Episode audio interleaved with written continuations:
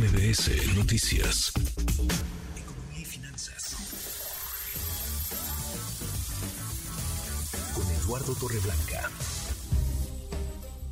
Lalo, qué gusto, qué gusto saludarte, ¿cómo estás? Igualmente, Manuel, como siempre, me da mucho gusto saludarte y poder saludar al público que nos escucha. Muy buenas tardes. Muy buenas tardes, Lalo. Íbamos eh, muy bien, había indicadores eh, al hilo que hablaban de una inflación contenida, ya no estaba por las nubes y de pronto aparece el indicador, la inflación anual de México en noviembre pasado, ya hay un repunte, un ligero repunte, pero vaya que se han puesto nerviosos algunos. Lalo, ¿hay algo de qué preocuparse? ¿De qué preocuparnos? Pues me, me parece, Manuel, que un solo dato no marca un cambio de tendencia o no puede asegurarse que ha cambiado la tendencia tendríamos que esperar otros datos para confirmar efectivamente que en noviembre hubo un cambio de tendencia. Lamentablemente vienen meses fuertes en inflación, como lo son diciembre, hay mucha liquidez en el mercado, se ajustan los precios, la gente tiene dinero,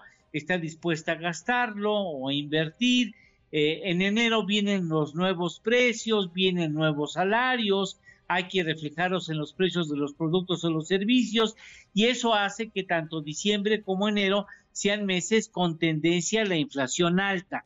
Entonces no será muy claro si hay efectivamente un cambio de tendencia.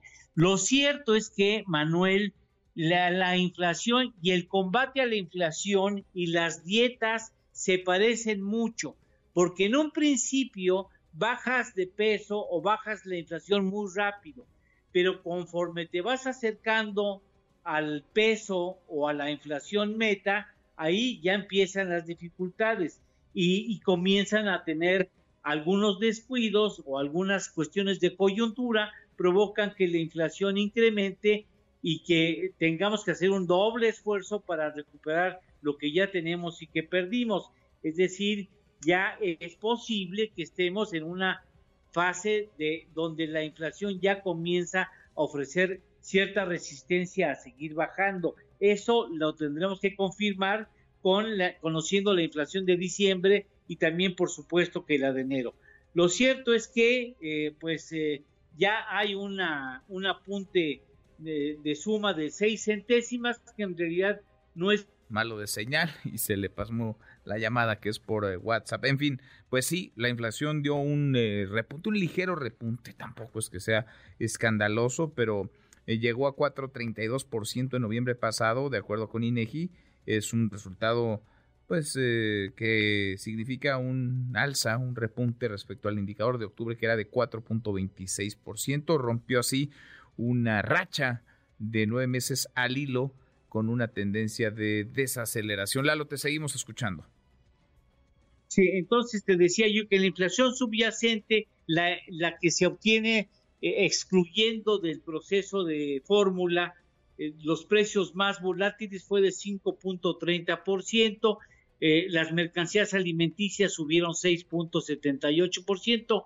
Ojo, que hay cuestiones derivadas del clima, derivadas del cambio en el clima por el sobrecalentamiento global que van a implicar mayores importaciones de alimento. Claramente el maíz, el año entrante vamos a tener importaciones muy relevantes y eso puede implicar presiones en el precio, por ejemplo, de la tortilla, de un producto que es fundamental en nuestra economía y en las mesas mexicanas. O sea, tendremos que acostumbrarnos a que hay sorpresas desagradables en el entorno de la producción de alimentos en el país y a nivel mundial. En todo caso, pues, eh, ya tenemos este dato que pone nerviosos a algunos y tendremos que esperar los siguientes. Hay que esperar y dimensionar, hay que contextualizarlos. ¿Lalo, tenemos postre? Claro que sí, muchas personas, como tú supongo, no recuerdan que la inflación en 1987 ha sido la más alta oficialmente medida por el Banco de México, 159.2% en 1987 987 y en ese año la inflación al productor fue de 166.5%. Mira, mira, qué buen, vale la pena tenerlo en el radar. Abrazo, gracias Lalo. Gracias Manuel, buena tarde y buen provecho a todos. Buenas tardes, es Eduardo Torreblanca. Redes sociales para que siga en contacto: Twitter, Facebook y TikTok. M. López San Martín.